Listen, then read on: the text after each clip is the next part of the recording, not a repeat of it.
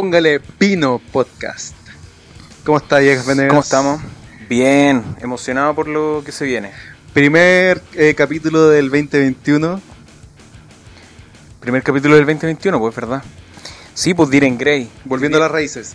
Diren Grey. No- nosotros hablamos, en nuestro primer capítulo de Diren Grey, hablamos de una canción en específico para más o menos hacer nuestra declaración de principio de, de cómo vemos Diren Grey y cómo vemos el Visual Kei y todo eso. Pero ahora vamos a partir con la discografía. Nosotros sí hablamos que íbamos a ver la discografía en un orden particular, así que ahora nos vamos a centrar en la época de Vulgar. Exactamente. Pero esa época de Vulgar la centramos en dos lanzamientos específicos, que es Six Ugly y Vulgar. Exactamente. Eh, vamos a estar revisando la discografía en aproximadamente 10 capítulos o 10 temáticas principales, que son las 10 épocas de Diren Grey hasta ahora. Y eh, en un orden específico que todavía no vamos a revelar. Más adelante vamos a decir por qué estamos... O sea, vamos a revelar el fundamento. el fundamento más adelante. Y Claro. que, ojo, interesante fundamento. Pero antes de eso vamos a partir con los saludos, los primeros saludos del 2021, ¿te parece o no? Dale, dale. Vamos entonces, nosotros dejamos ahí un espacio para que nos mandaran saludos y vamos a retomar. ¿ya? Voy a partir con un saludo de nuestro amigo Manuel, arroba migranol, que nos dice un saludo para el estallido. Algo que nos falta en este 2021, ¿no? El estallido. Ojalá que se venga más, más estallido que nunca.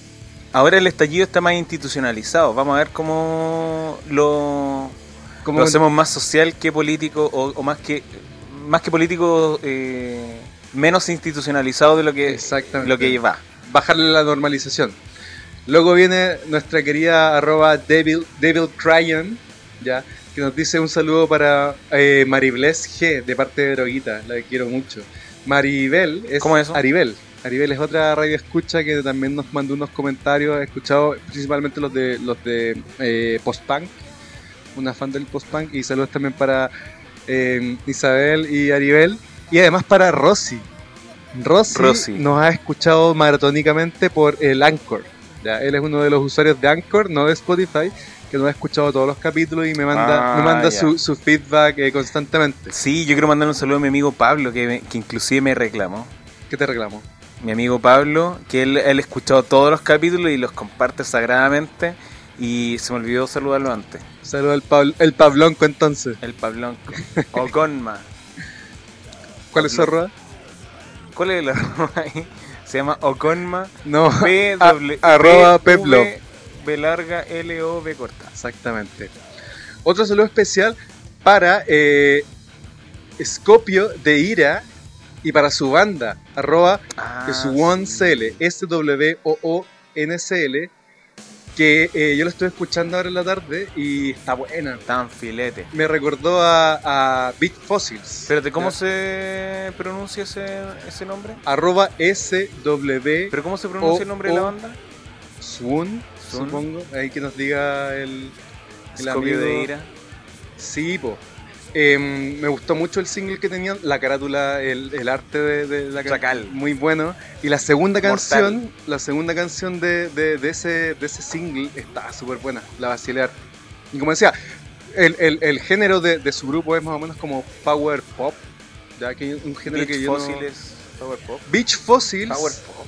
Beach ¿Qué power Fossils es como una, una un Es Claro, pero es como más, más guitarreado, una No, cadencia parte rapidita, como. Para, para, para. No, no, e- ellos en su, en su Instagram se definen como Power Pop. ¿ya? Ah, y, ya, bacán. y a mí me recordó a Beach Fossils, ya dentro de la ignorancia que tengo sobre el género.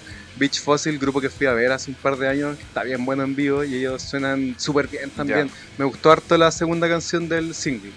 Ya. Así que, harto. El porcentaje de pitillos muy bajo. No, yo creo que un, un porcentaje razonable de pitillo. Ya.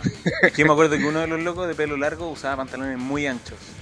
Ah, puede ser. Ah, de Beach Fossil. Sí, Beach sí, Fossil. sí, sí. Cero pitillo en Beach Fossil. Cero pitillo. ¿Quién más? ¿Quién más merece saludos? El Santi, otro, otro amigo del podcast que nos manda un saludo, nos dice un saludo a Roberto Smith Mondaca y que pase a retirar sus fotocopias que dejó pagadas. ¿Ya? Hay un- una talla del Dark Wave. Una talla de... de hecho, De más que por ahí debe estar bien compartido ese meme, po, de Roberto Smith Mondaka. Sí, es buena, es como una foto de, de que, es, que es como de una de uno de estos centros fotográficos que sacan fotocarnet y Sí. sale Robert Smith Mondaka con el rotito de la wea. Otro de la Chinchoku que nos dice quiero mandar un saludo para Johnny, que lo quiero mucho. Johnny. Ahí, A su ponceo parece, ¿no? ¿Cuál será el apellido de Johnny? Johnny Rotten. Johnny Roden, ¿te cachai? Johnny Pero bueno, hay un Rotten. cariño para Chinchoku que también nos estuvo haciendo el, agu- haciendo el aguante desde el Haciendo el principio. Pero por supuesto, como siempre, a Mortente que también nos manda buena banda siempre, nos comenta. Al Rocco que también nos escucha sagradamente. Somos Sí. su compañía en, en la vida diaria. Sí, el Tobitol también. Tobitol, sí, po. Ah, y ojo que ahí también hay unos saludos a algunos cabres que nos van a estar acompañando en capítulos especiales. Sí, que son amigos temáticos. melómanos también que, que se van a especializar en algún tema y nos van a acompañar aquí para, digamos, extender la conversa más de lo que ya lo hacemos. Claro.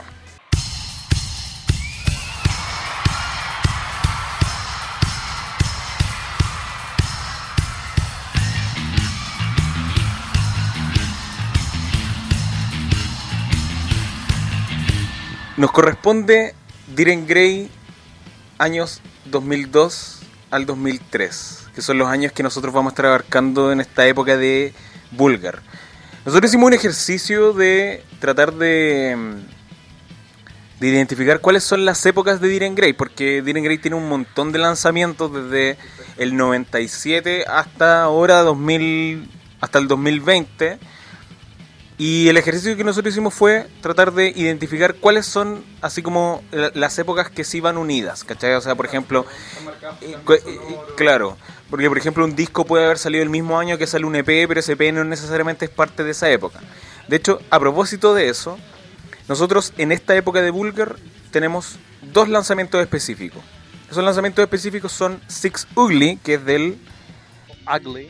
o Ugly del 2002 y Vulgar, que es del 2003. Pongamos, vamos, mira, yo, yo propongo algo. eh, hagamos un repaso cronológicamente en el orden en que salieron. Digamos, en que se revelaron estos temas a nivel discográfico. Ya. ¿ya? Mira, pensemos que la época anterior se termina con el lanzamiento de Kiso el 30 de enero del 2002. De Kiso. Kiso termina esa época porque ya había lanzado todos sus singles, ya todo lo que tiene que ver con Kiso. 30 de enero lanza el disco y ahí termina como esa época. Bueno, siguen girando, etcétera, ya. Un par de meses después, el 31 de julio del 2002, hacen un lanzamiento doble, donde lanzan Six Ugly más Child Play. Y acá está la razón de por qué nosotros ubicamos dentro de la misma época. Exactamente. De hecho, el sonido de estos dos lanzamientos, que es Six Ugly y Child Prey, es similar. po. ¿Cachai? O sea, es más o menos la misma línea. Y aquí como para discutir más o menos el contexto de estos discos. Acá de Diren Grey se habla de los discos que son o que tienen un sonido new metal y agro. Exactamente. Yo creo personalmente que estos podrían ser los únicos discos que calzan Totalmente. con new metal y agro. sí. Porque Y, y hasta ahí nomás, porque, a ver, como vamos a ir viendo especialmente en Bulgar, Bulgar es un disco que yo a mí- a- personalmente ya voy a tirar al tiro el rollo, siento que es un disco que está sobrecargado de temas. Podrían ser menos temas. Un disco de 15 canciones podrían ser, como habíamos ah, conversado. sobrecargado de canciones. Sí, podría, podrían ser 11 canciones, porque hay algunas que sobran y que creo que esas que sobran son las más new metal, porque dentro de ese disco encontramos un sonido súper delicioso y exquisito que después siguen cultivando. Mm, Lo vamos a ir viendo porque ahí yo tengo, yo quizás tengo mi, mi, Tus reparos. mis reparos, ¿cachai? Porque, mira, la única época que uno diría que calza con new metal y agro, porque con los discos anteriores ya fuimos testigos de un sonido más experimental. Yo siento que hasta que sacan Kiso, Diren Grey va evolucionando en el sonido y va siempre incorporando un sonido experimental, aunque tenga una mezcla de varias cosas, ¿cachai? O sea, nosotros cuando hablamos de, de Sumitubatsu hablamos de thrash metal, hablamos de pop punk, ¿cachai? Yo siento que Diren Grey tiene mucho de post-hardcore, tiene esos Claro. sonidos eh, de, de guitarras que son mucho co- con una ecualización que siempre es más alta Alto, Y no es- bajo y alto triple, alto agudo y poco medio. Claro. Eh, y- y- pero son ruidosas generalmente, no son guitarras tradicionales. No, y es como muy total. garage. ¿cachai? Así como el sonido del garage que es muy... El, el post-hardcore tiene eso y además el- los ritmos que son siempre en Diren Grey eh, creativos, son inventivos. La, la batería de Chinja sien- siento que siempre es muy... No es tra- una batería tradicional, sino que es muy matemática siempre Claro. es un tipo súper complejo para tocar.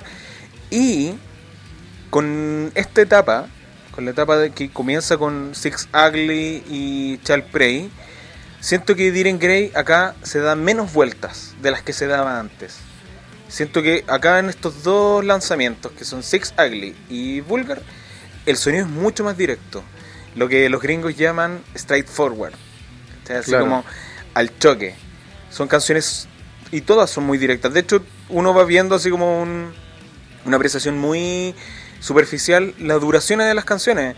La canción más larga en esta época dura 5 minutos, por ejemplo. Claro, un estándar como bajo eh, con lo que vamos a encontrar después. Diren Grey ya en el primer disco tenía canciones de 8 minutos, 7 minutos. El, en Disco Macabre ya tiene canciones de 10 minutos. Claro. En Kiss Out tiene canciones de. Tiene más, más de una canción de 6 minutos, ¿cachai? Y siempre un sonido mucho más complejo. Acá en Bulgar, yo creo que Diren Grey va al choque nomás. En un momento yo pensé que, o, o más bien internamente, em, unía la época de Kiso con Six Ugly y Vulgar. Pero ya revisitando los discos me di cuenta que el Kiso es mucho más sofisticado. Es Ya que- muchísimo más. La- de hecho, las canciones que son como más nu metal son de un nu metal mucho más, como eh, sonoramente más trabajado. Después acá en Six Ugly y Vulgar encontramos que es una weá mucho más directa, como tú decías. Es que además yo siento que falta lo más importante del new metal pensando en las bandas Occidentales. en las bandas típicas del es que el new metal también es un movimiento más bien gringo pues sí de hecho Claro. eh, el- el- el- el- lo que se habla de Diren Grey de esta época es que se buscan acercar más a al sonido gringo por eso Diren Grey después tiene giras con bandas gringas y yo siento que falta lo más importante del new metal si tú vas escuchando por ejemplo Korn y Deftones e inclusive Slipknot el bajo en estas bandas es súper definido. Y de hecho, si tú te fijas, la distorsión es súper definida. Yo siento que en Diren Grey las distorsiones nunca son tan definidas. Acá, eh, las guitarras de Diren Grey están distorsionadas, pero no están distorsionadas al nivel de estas bandas new metal, sino que tienen un nivel de ganancia bajo, siento yo. Es más el ruido y, y la experimentación en los distintos sonidos que incorporan así como elementos de industrial. De hecho, es muy sonido a- es muy cercano al sonido de las guitarras de Fugazi, que es una banda post-hardcore de finales de los 80 y principios de los 90.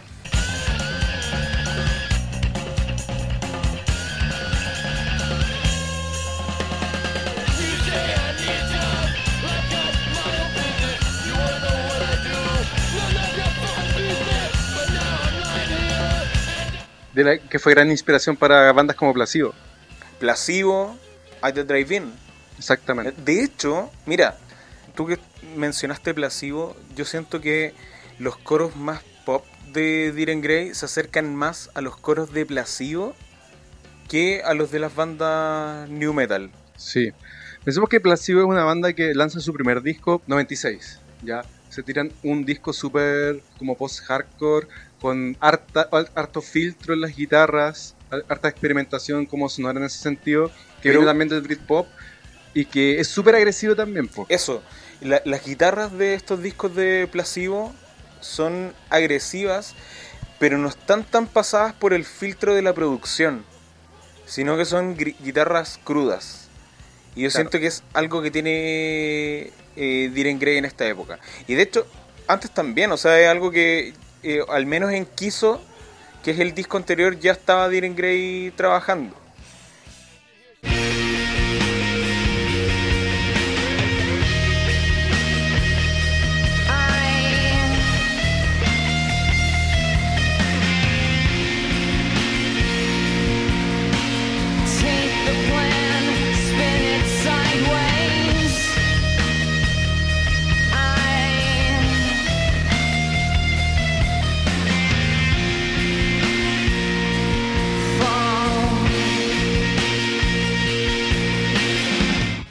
Como para, no sé, para reconocer un sonido, eh, tradicionalmente se habla de un sonido new metal. Yo creo que lo más new metal que está en esta época puede estar en las baterías. Quizás es lo más new metal que tienen estos discos. Y en ese caso, yo diría que es perfectamente una mezcla entre quizás Deftones y el rock gótico que, que ya estaba llevando a cabo Diren Grey. O sea, en el fondo, un- eh, como todos los elementos del Visual Kei, y que es lo que. Y, y que se forman estas dos escenas del Eroguro, que son Claro. como escenas contrapuestas, el Eroguro y el Ochare, ¿te acordáis? Sí, po. De hecho, es común que se armen fiestas Eroguro versus Ochare. Y Eroguro, de los representantes del Eroguro, están Diren Grey. po. Claro, a nivel de los esta, la temas, época, esta es la época más Eroguro de Diren Grey. Claro, donde, donde tenemos videos como super gráficos, como de horror, mucho vómito, temas eh, asesinatos, como una weá muy, muy cerda en ese sentido. Claro, y, y, por ejemplo, est- estéticamente. Ah, mira. Eh, Yo te- tengo como una, una pequeña metáfora sobre Diren Grey. Yo siento que Diren Grey es como. eh, Si por ejemplo tú vais siguiendo la discografía de Diren Grey, eh, siento que yo cada vez Diren Grey va como un camino derechito. Por ejemplo, el primer disco de Diren Grey es super pop. Pero con los temas así súper pasados para la punta. No, claro, pero por ejemplo, los singles, Yurameki, Yokan, Cage, son super pop. ¿Cachai? De hecho, ahí están las canciones más populares de Diren Grey. Y que después nos vuelven a hacer cosas. Entonces uno podría pensar, van a seguir ese camino. En Macabre toman un camino distinto. Me imagino como Diren Grey como una, una carretera que tiene muchas salidas. Y Diren Grey toma a cada rato una salida. Entonces, como que al, al tomar una salida, cambian la carretera completamente. Con, espera, con, con Macabre siguen un camino que quizás es más post-punk. Yo siento que, por ejemplo, en la canción Macabre es muy post-punk esa canción. Después con Kiso tienen un movimiento, un camino mucho más experimental, mucho más cercano quizás al, al industrial. Y ahora con Vulgar, los primeros singles, o, en Shell Prey, ahí tienen como más o menos ese sonido De lo directo. y más o menos ese sonido new metal, pero no sé si tanto. Mira, yo lo que te iba a comentar es que siento que Diren Grey es una banda que desde el principio era muy cabezona a nivel de la propuesta, ya que pensaron muy bien. A ver, mira, un poco como para hacer historia, eh, yo creo que Gause se puede explicar lo pop de sus singles, porque ahí tenían, digamos, a, a la censura de la discográfica así pegada todo el rato, soplándoles detrás de la cabeza, y como que decidieron sacar como singles todo lo, lo menos ofensivo porque si te fijáis, los singles son las más pop, pero todo el tiempo hay, hay como eh, anécdotas de que tal canción le censuraron, tal canción, las letras están como con cambios de conceptos, y eso es algo vamos a estar revisando más adelante. Pero siento que Diren Grey tenía súper claro a nivel conceptual qué es lo que quería mostrar.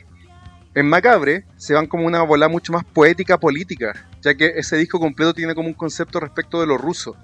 Y tú cachai que eh, Rusia está súper cerca de Japón por, el, por la parte, digamos, norte de la isla.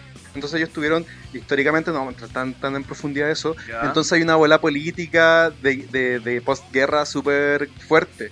Y este disco eh, macabre toma como el, el tema de lo ruso, ya como, como una, una imagen del- del demonio, ¿cachai? Mm. Y que Igual después... es súper importante para la banda el, el- lo, lo ruso. po. Eh, por ejemplo, Kyo tiene muchos tatuajes con palabras rusas. Claro, porque hay una, hay una especie de mística que tiene que ver con, con, digamos, con el horror de la guerra, el horror del invasor y el horror también luego que, que se, que se empieza a perpetuar desde adentro como sociedad japonesa. Entonces Macabre tiene esa onda como de- del horror respecto del invasor y luego Kiso tiene que ver con el horror ya interno de lo espiritual japonés. Porque de hecho el, el concepto Kiso el nombre del disco del 2002 se, se, se puede traducir un poco como eh, loosely, así como 2002. del 2002, como más o menos de forma eh, informal, como em, entierro demoníaco. ¿ya? Ya. Aquí está el, el Oni, el, el primer eh, kanji de Kisou es Oni, ya que es demonio. Y luego el disco a lo largo de, tiene unos, unos pasajes em, instrumentales que van cambiando el primer eh, kanji de Kisou. El primer Chinsou es Deep, que cambian el primer Claro, kanji significa Deep Burial. como entierro profundo. Después el siguiente, que es la pista 11, Que se llama... se llama Chinso, pero tiene un. Es otra forma de, de escribirlo. Claro, otra forma de escribir el kanji que es Core Burial, que es. Entierro, entierro como de- desde, desde lo más profundo. Ya, Del, de- es que te fijáis como entierro profundo, entierro desde lo profundo. claro. Y el final, la última forma de, de escribir Shinzo es entierro de Dios, que es lo más profundo de lo espiritual. Entonces aquí como que están explorando a nivel conceptual del disco, como todas las formas de escribir un kanji, que Claro. es Kiso, para describir como las etapas de, más, más oscuras como eh, a nivel espiritual. Eh, es- eh, esto es como una manifestación de cómo eh, eh, Kyo opera como letrista, porque él hace los nombres de todas las canciones, escribe todas las letras, da todos los conceptos, Exactamente. ¿cachai? Eh, de hecho, en esta época, Kyo empieza a lanzar libros de poemas, po. De hecho, en cada disco, en los primeros dos, en Gauze vienen poemas de Kyo, en Macabre vienen poemas también de Kyo.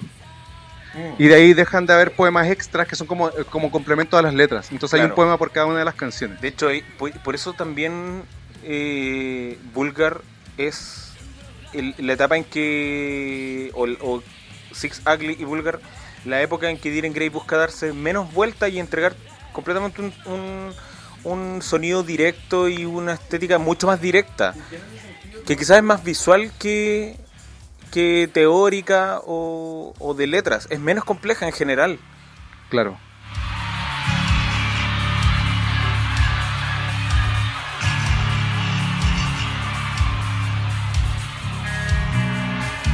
Oye, em, yo te estaba diciendo que sentía que Diren Grey era un- como una carretera con distintas salidas y cada vez que uno escucha Diren Grey un disco da la sensación de que se van a salir, o, o sea que van a ir derechito pero se salen a cada rato. Em, yo siento que cada disco, cada época tiene elementos propios.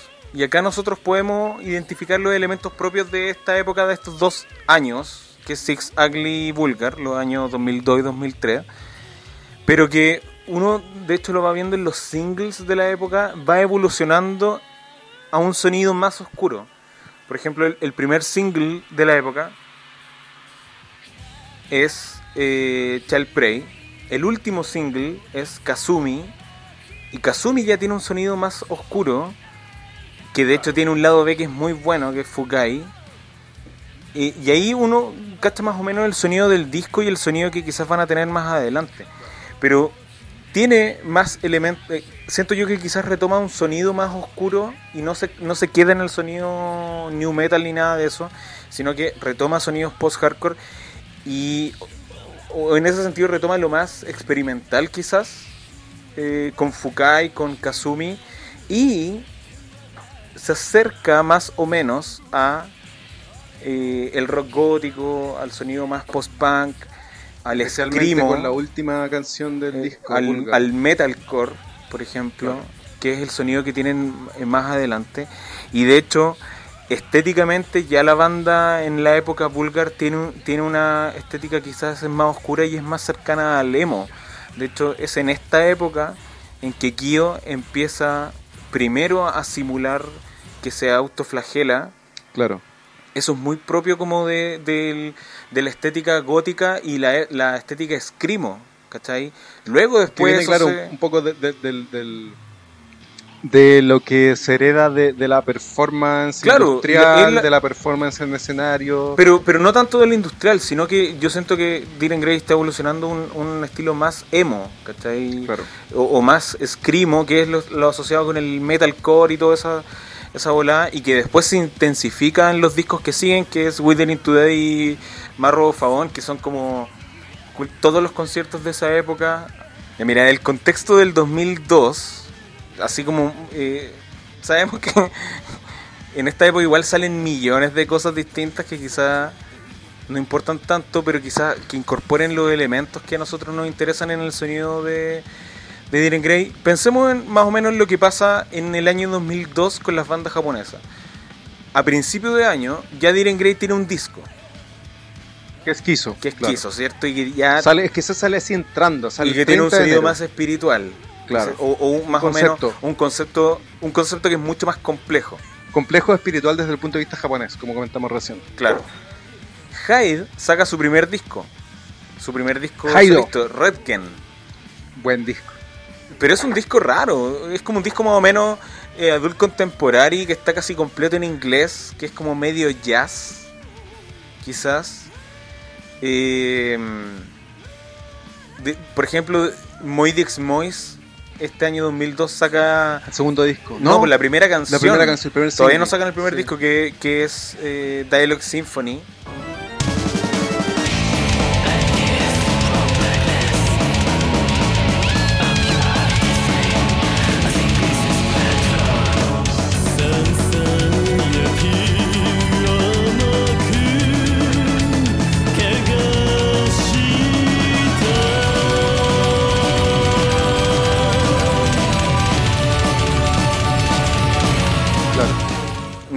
Estilo también de un metal más o menos más complejo Más duro. y que tiene un sonido mucho más sofisticado, o, o no sé si sofisticado, sino que más producido. Diren Grey se mantiene con este sonido crudo del post-hardcore, siento yo.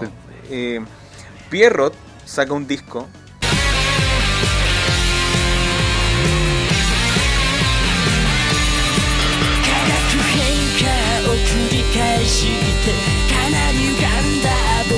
Customized Landscape. Y que ya están en, otro- ya están en otra bola, Eh, Pierrot ¿cierto? Es que Pierrot también, también eh, está en esta en este sonido también más, más producido, po.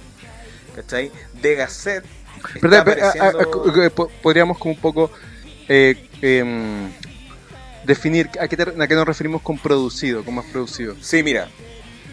Yo mencioné en un momento que, a pesar de que se asocia a esta época de Diren Grey al New Metal, faltan los elementos más característicos del New Metal. Y es un sonido y una guitarra muy definida. ¿Cachai? Por ejemplo, una, una, una guitarra que es clarita, una distorsión cuya ganancia es alta. Y los discos de Diren Grey no se nota tanto, sino que es mucho más ruidosa, son guitarras ruidosas. Incluso parecía hasta las guitarras de Sonic Youth.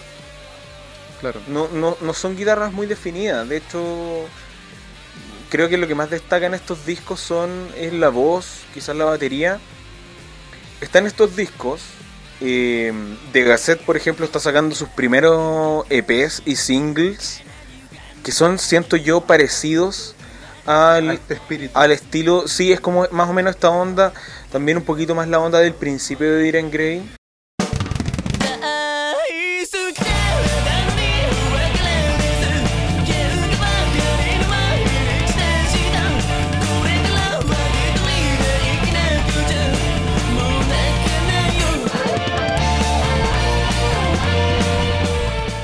Que claro, es una, una cosa súper, voy a definirlo de- con esta palabra así muy informalmente, pero súper cochina. Como que es una grabación súper cruda. Pensemos, para los estándares del 2002, donde los estudios de grabación podían lograr estándares de sonido súper altos, de Gazette presenta unos singles, uno- uno- unos demos con un sonido súper rudo, súper cochino y que... Diren Grey no está tanto más Y no está tanto más producido que lejos, eso, y exactamente. eso que ya en este momento es una banda grande. Oye, y otra banda que siento que es importante, al menos para el sonido eh, post-hardcore, el primer EP de Mars Volta.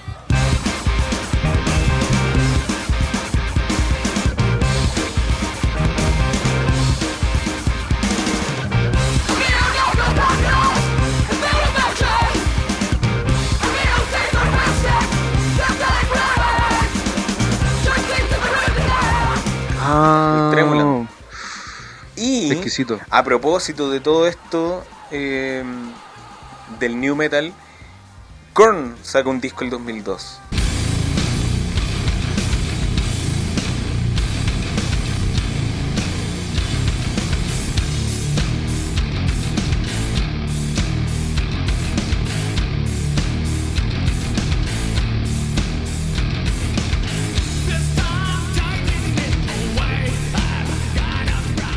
Untouchables. que no. Yo siento que ya tiene un sonido distinto. Como que, ¿qué podríamos incorporar de Korn en el sonido de Diren Grey? En, la, en el 2002, nada. El, el sonido de Korn siempre es un bajo muy firme, desde el primer disco de Korn. El Monkey. El, el, el Monkey era el bajista. Sí. El Monkey, por ejemplo, le ponía todo el empeño desde el primer disco de Korn y el 2002 en Grey, nada de eso. ¿Ya? Eso más o menos quería decirte del de, el año 2002. Six Ugly eh, tiene una importancia, digamos, a nivel conceptual, como yo les decía. Siento que Diren Grey es una banda súper eh, cabezona de qué es lo que quiere entregar como concepto. Creo que ellos no dejan nada al azar. Y en esta época, lo que nosotros vamos a quizás criticar a nivel de gusto personal es algo que ellos tenían pensado, lo querían hacer así. Entonces Six Ugly, partiendo por, por el tema de la portada eh, y el concepto del disco en general, eh, tiene que ver como ya habíamos hablado de- del, digamos, del terror espiritual de Kiso, y esto tiene que ver un poco a mirar al occidente. Porque el Six Ugly es un EP de seis canciones, son seis feas canciones, eh, que tienen el concepto como del occidental, de lo Ahí, ahí tiraste el rollo, tu rollo personal con Six Ugly. Porque de hecho el logo que aparece de Diren Grey en, en la, en la carátula eh, hace eh, referencia al logo de Coca-Cola. Dentro del, del- del disco, que no tengo como las fotos, pero vienen como imágenes de, de- de monstruos occidentales, como los de Universal, vienen como logos de, de cosas muy gringas. Entonces aquí digamos que Diren Grey está empezando a revisar cuáles son las perversiones del occidente que ellos están pudiendo desde ya empezar a- a leer como tema capitalismo. ¿ya?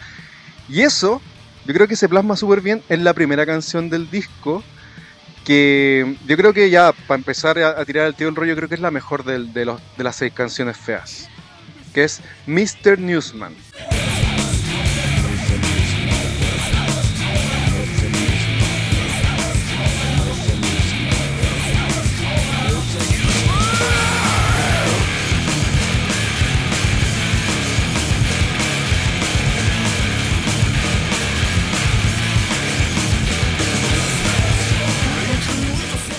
Mr. Newsman puede ser la canción más elaborada musicalmente de este EP, ¿ya?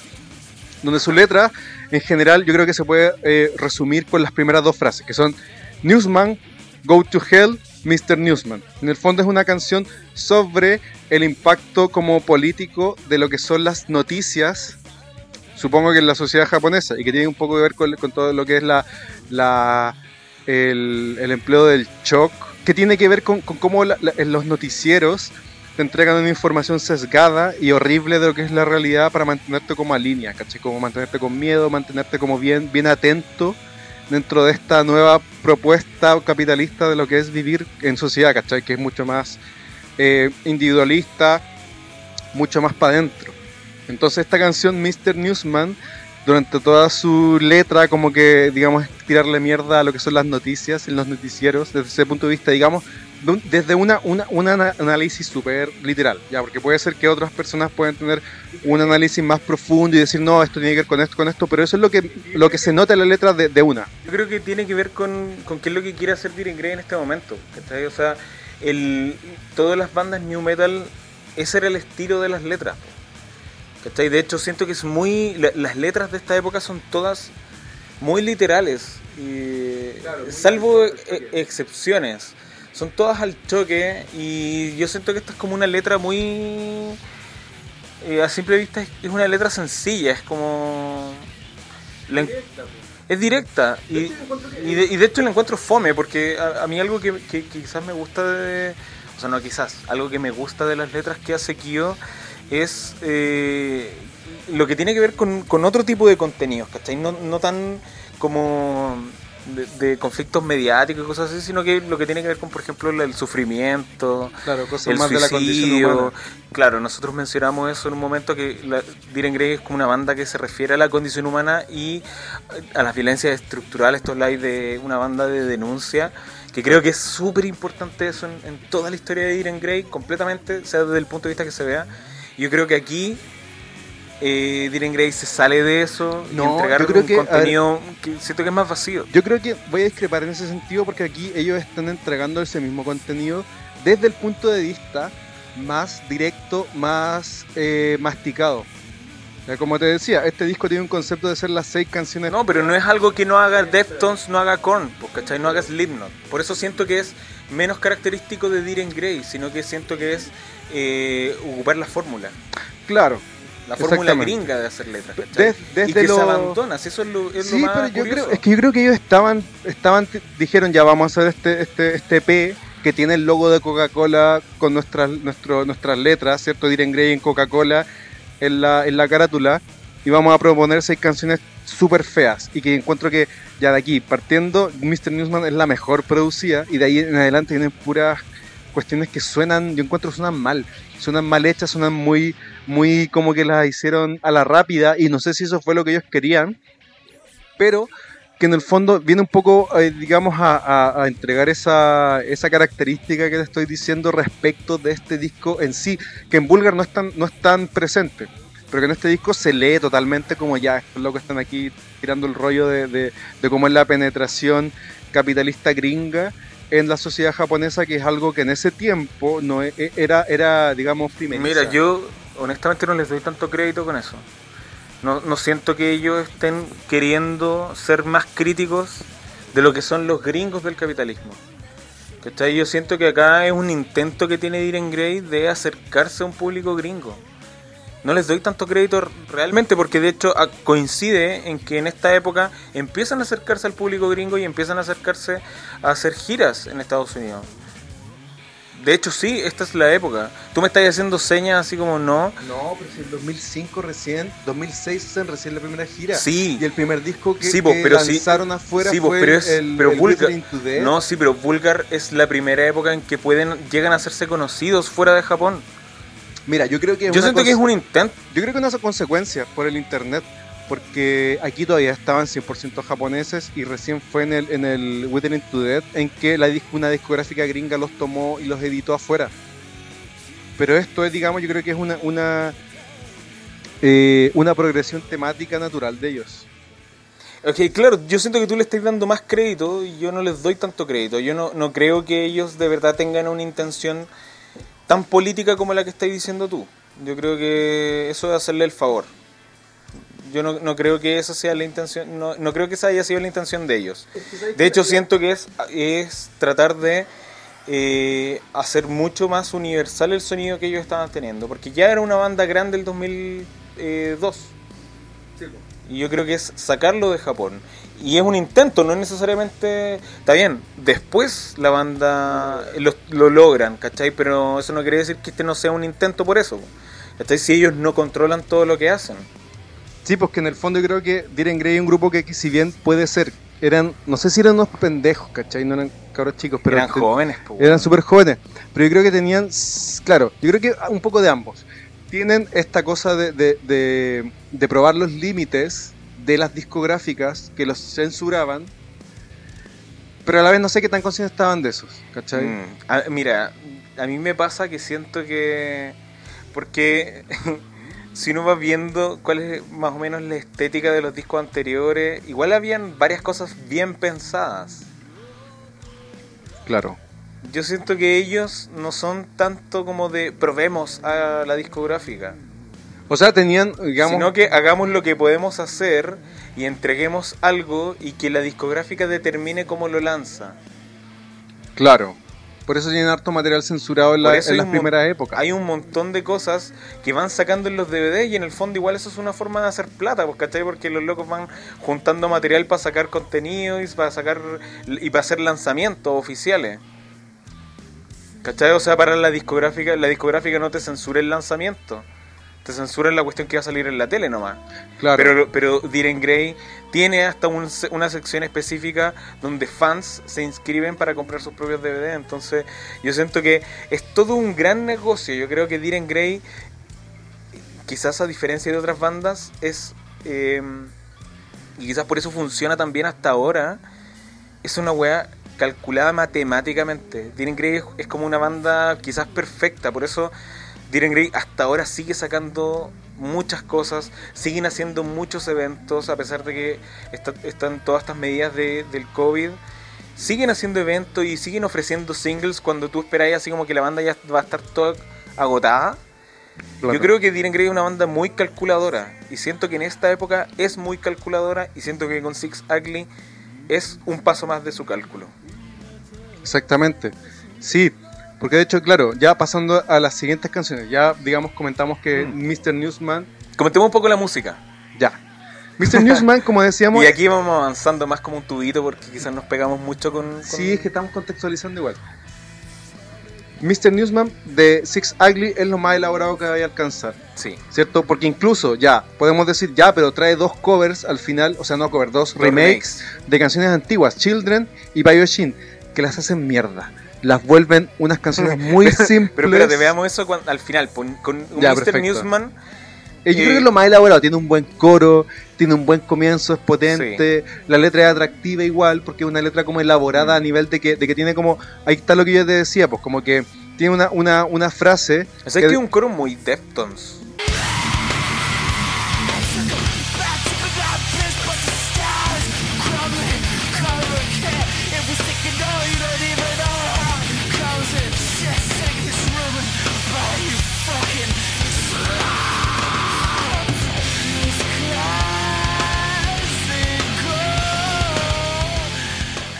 Ahí te puedo mencionar unas tres canciones, cuatro canciones de Deftones que me recuerdan más o menos este estilo. Por ejemplo, una canción que se llama Root de Deftones, Ya. más o menos tiene este estilo. Lotion también tiene este estilo. Die the Flu, que es del disco. ¿Cómo se llama la canción más conocida de Deftones? Back to School, el disco antes de, de Back to School. Around the, the Fur, Knife Party también tienen más o menos este, este estilo de Mr. Newsman. Mayan Summer, eso estaba My pensando Summer, que una de las más conocidas de. Y, y que el sonido de Own Summer es mucho más producido que el sonido de Diren Grey. ¿Cachai? Sí. O sea, eh, eh, tú cachai esa, esa batería como perfectamente ecualizada.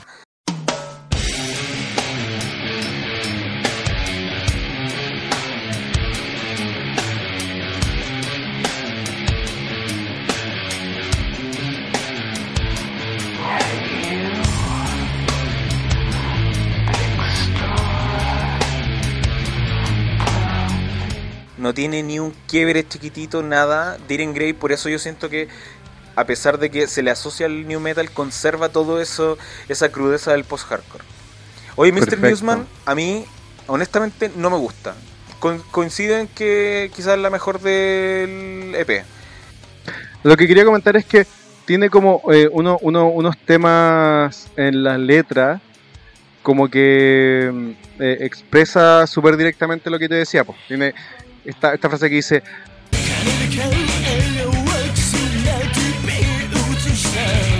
que significa como que eh, la- las sonrisas están compradas por los shows de TV, que no muestran ningún sentido común, y yo le grito a este grupo de, de cerdos. Entonces como que ahí está como directamente todo lo que hablamos, un poco son letras súper eh, literales, de cierta forma. El disco continúa con Ugly, ya la segunda de estas seis canciones Me feas. gusta el comienzo de Ugly.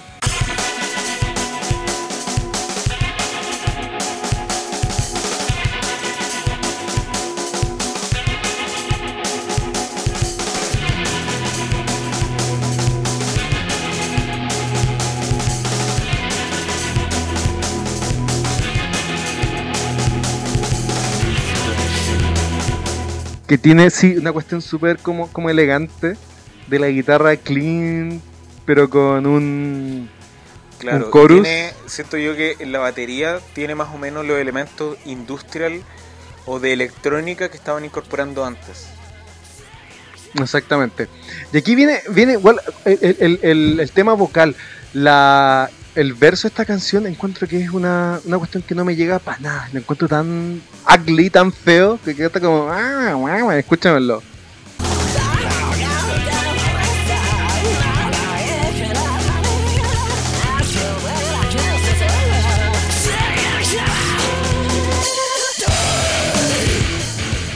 ¿Sabes que quizás acá están los elementos del new metal?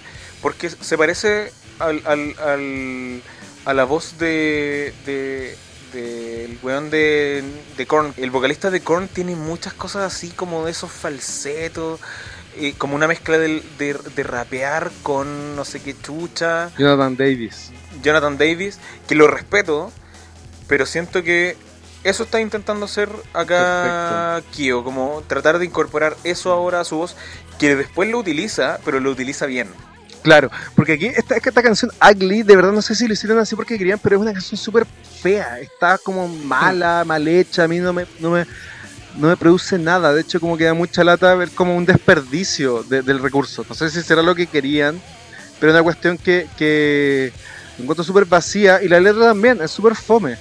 Perfecto. O sea, tú dices que es una mierda porque la canción, porque la letra es básica. Directa, poco poética, como no eran anteriormente. ¿Cachai? A eso es lo ¿Cachai? que yo apuntaba antes, como que siento que aquí no se dan vueltas en nada. Claro. No se dan vueltas en nada, hacerlo más sencillo, hacerlo también más oreja, porque si uno va viendo lo- los, distintos live de o Blu-ray, DVDs, VHS de Diren Grey, estas son las canciones que, que disfruta la gente caleta, así como las canciones que canta el público. Claro, ¿Te acordáis sí, de eso? po, sí. Son canciones que canta el público, De hecho, claro, está el, el- el gran DVD que lanzaron entre medio del Vulgar y de los singles de la época, lanzaron el, el Reto Gekichinanya. Final, Final 2003, Five Ugly Kingdom, que es un, una- un registro muy bueno de la gira, de la última parte de, de la gira de Ugly, ya que aquí tocan principalmente canciones de Acá está enfocado en Kiso, Kiso y, Ugly. Sí. Y que aquí las canciones de Kiso así sobresalen tremendamente y las del Ugly quedan como putas, sí, ya, Sí, po. vale. Es verdad. De hecho, eh, es como el, el lanzamiento que, que ellos hacen para finiquitar Six Ugly Como, claro, como y que sale en enero. Sale en enero del 2003. o Eh, sea, en mayo, en mayo. El 21 de mayo del 2003, las glorias navales chilenas sale el DVD. No, pero el concierto, digo yo. Eh, porque de hecho, después de esto, esto es el 11 de enero del ah, 2003. el concierto, claro, sí, sí, sí. sí. Después se empiezan a enfocar en lo nuevo. Y- Exactamente. Y, en todo caso, eh, a ver, yo dije mal que finiquitan Six Ugly, pero realmente Six Ugly es algo muy popular para Diren Grey y quizás es muy popular en Japón porque no dejan de tocar canciones de Six Ugly. Hasta No. quizás más adelante. Sí, pero siempre algunos, Eh. algunos temas de Six Ugly, Mr. Newsman, Ugly, Hades, Umbrella, son como sorpresas dentro de, de los setlists. Pero mira, si por ejemplo tú vas viendo los setlists de los años 2003, 2004, 2005, revisas el año, independiente de cómo se va configurando el setlist por concierto, tocan completo Vulgar y tocan por completo Six Ugly. Quizás Claro, como las cuatro canciones únicas del se- disco. se- eh, claro, así como después, cuando ya empezó a salir la época más Robo Fabón con un sonido más complejo, ahí ya Lo lo dejan van un dejando poquito de lado. lado. Mm. Hoy entonces, eh, Ugly, la segunda del disco, Tercera, Hades.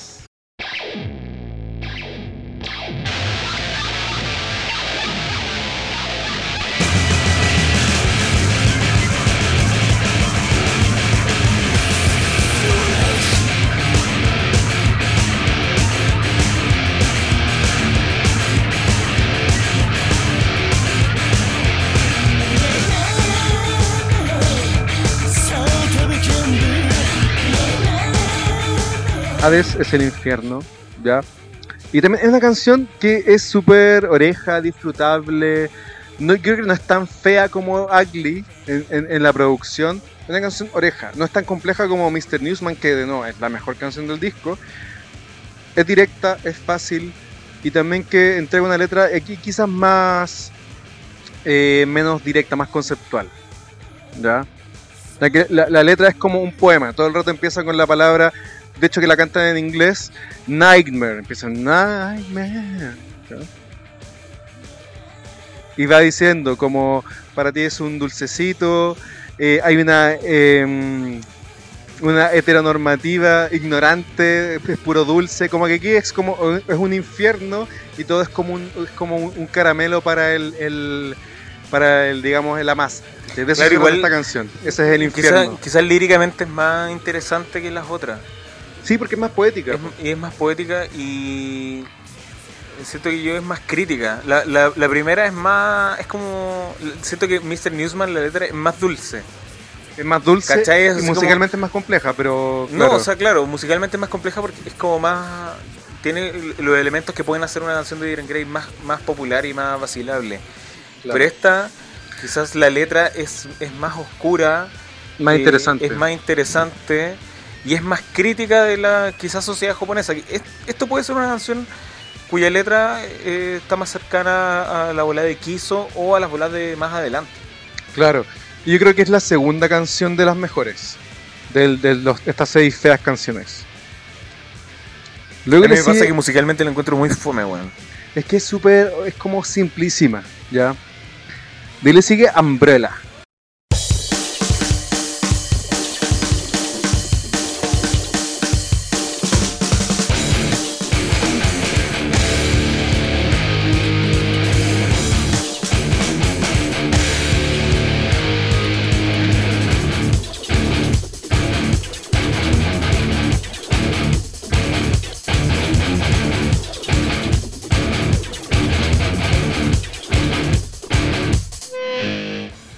Esta canción es de las más raritas dentro del. De, de esta, de esta. de este mini álbum. Y que yo igual le, le, le- le doy sus méritos respecto de que, ya. Empieza, entre- ver, empieza uno. entretenida. Ya, Entretenida. Digamos como el tema de la guitarra, de cómo se desarrolla, está un poquito más, más elaborado que, que, que, que Ugly, por ejemplo, la que hemos hasta ahora tirado más para abajo. Y la letra, en la parte del coro, encuentro que a nivel sonoro, si tú la escucháis así de fondo, como eh, eh, con audífonos, ¿qué dice? Es muy rara. Esa parte dice: Hey, Miss Girl is very fond of child.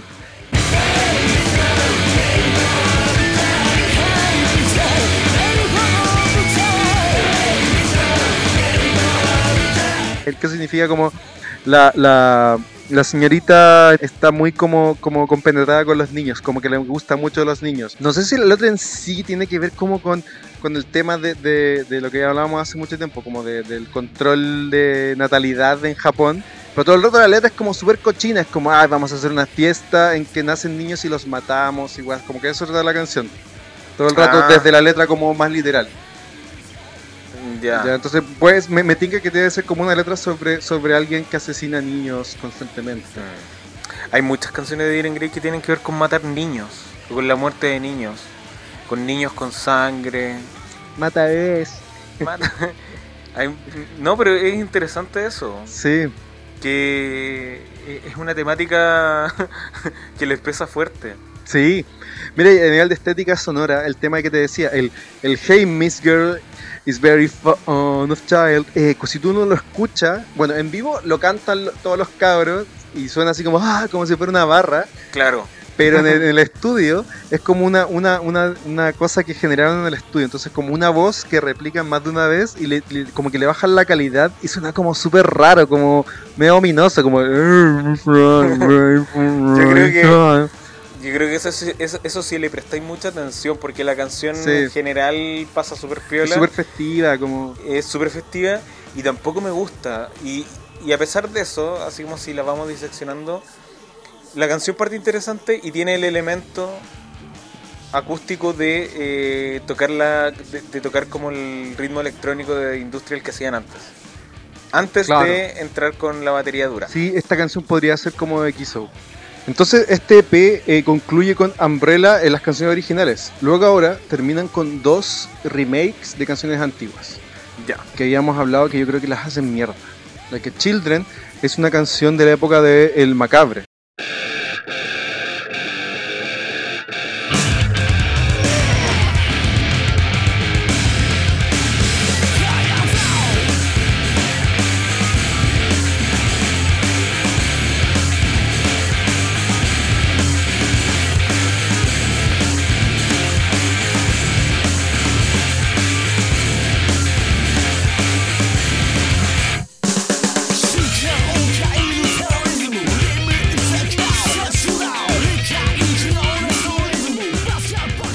Es el lado B de Tayobu Noao. Que es como la, es una de las baladas de. Exactamente, que es una canción eh, que dura más de 6 minutos y que es una de las, de las digamos, un Una balada, yo siento que es una importante. balada importante. Y es, Sí, sí. Y Y, que- hay algo más o menos olvidado de Diren Grey que siento que tienen caleta de balada que son siempre como las canciones más progresivas. Y ahí viene Children. po. exactamente. Aquí esta versión de Children eh, cambia la letra, ¿ya?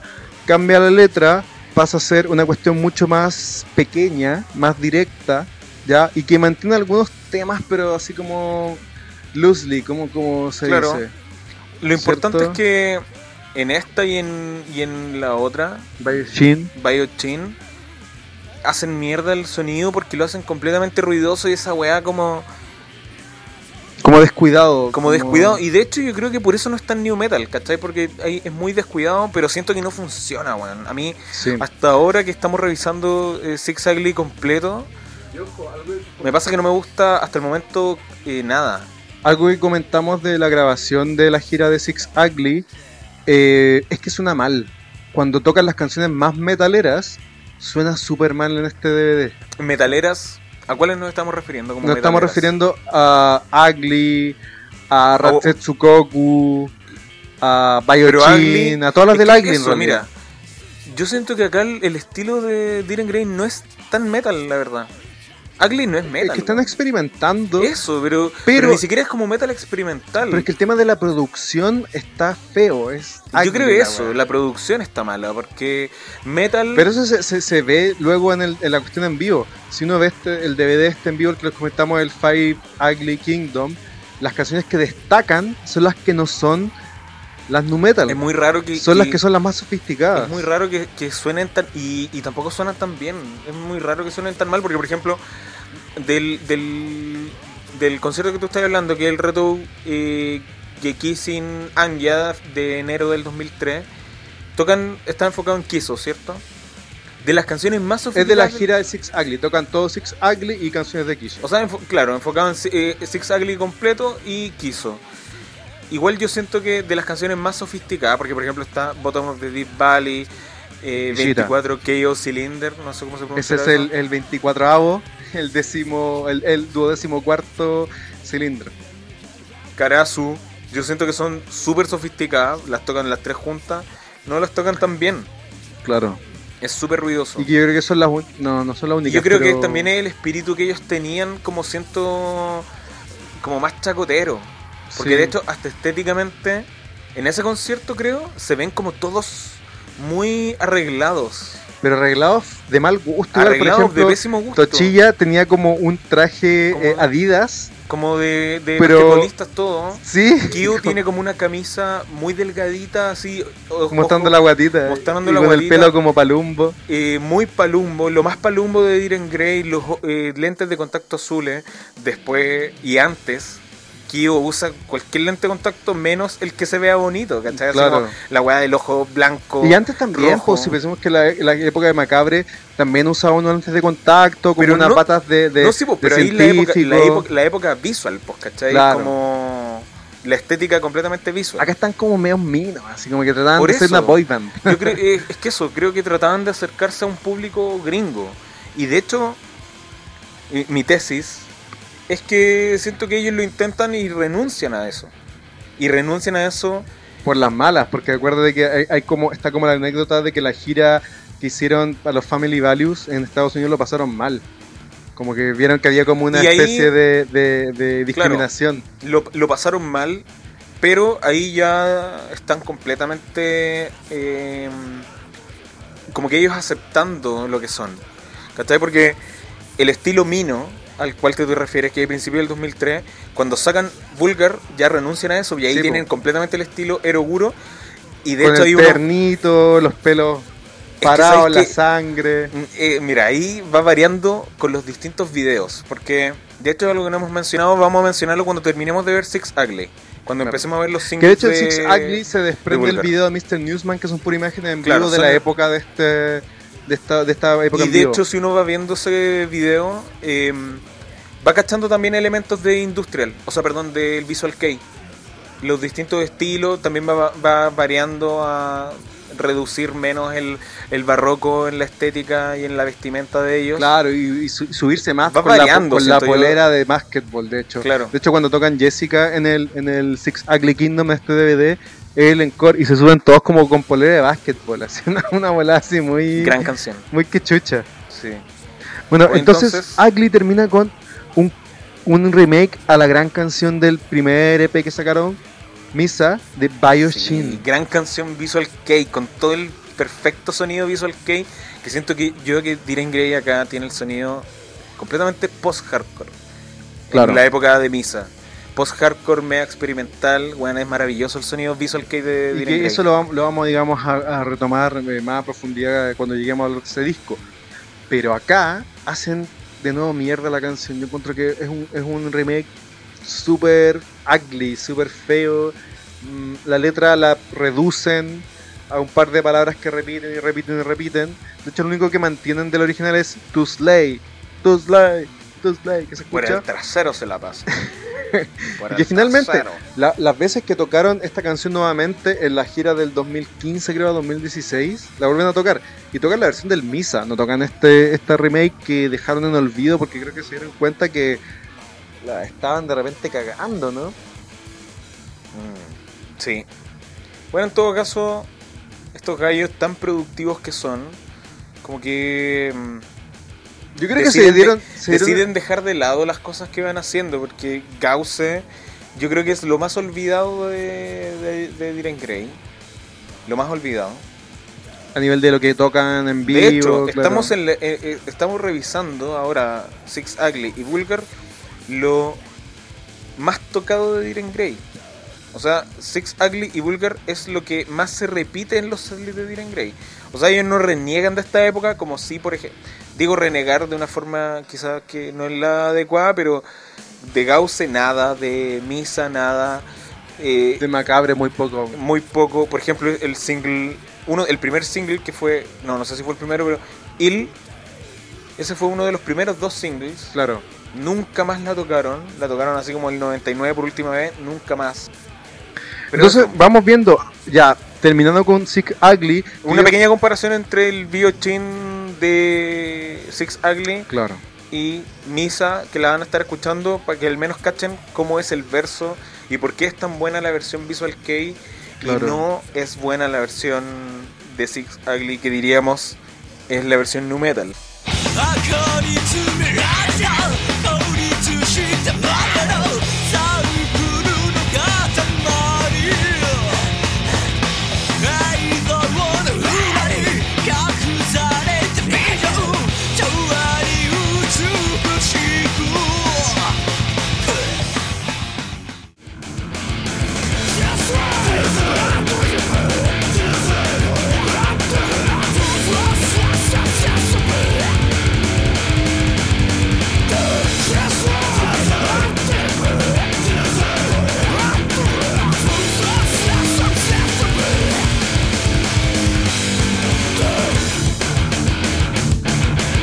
Es un mal gusto. Es que por eso encuentro que, eh, no sé si le estoy dando mucho color, pero creo que fue un, un- un gusto que se dieron de mal gusto. Por eso le pusieron ugly, tiene toda esta bola de que está como mal hecho este P. Siento que una cuestión como algo que hicieron entre medio y que bien podrían haber existido. Pero es un gusto que les ha durado mucho. Es que sin embargo siguen tocando estas canciones. Esa es la weá, siento final, que es un mal gusto que les duró mucho y simplemente quiero que creo que se hicieron los, los malulos, pero no no es bueno para nosotros.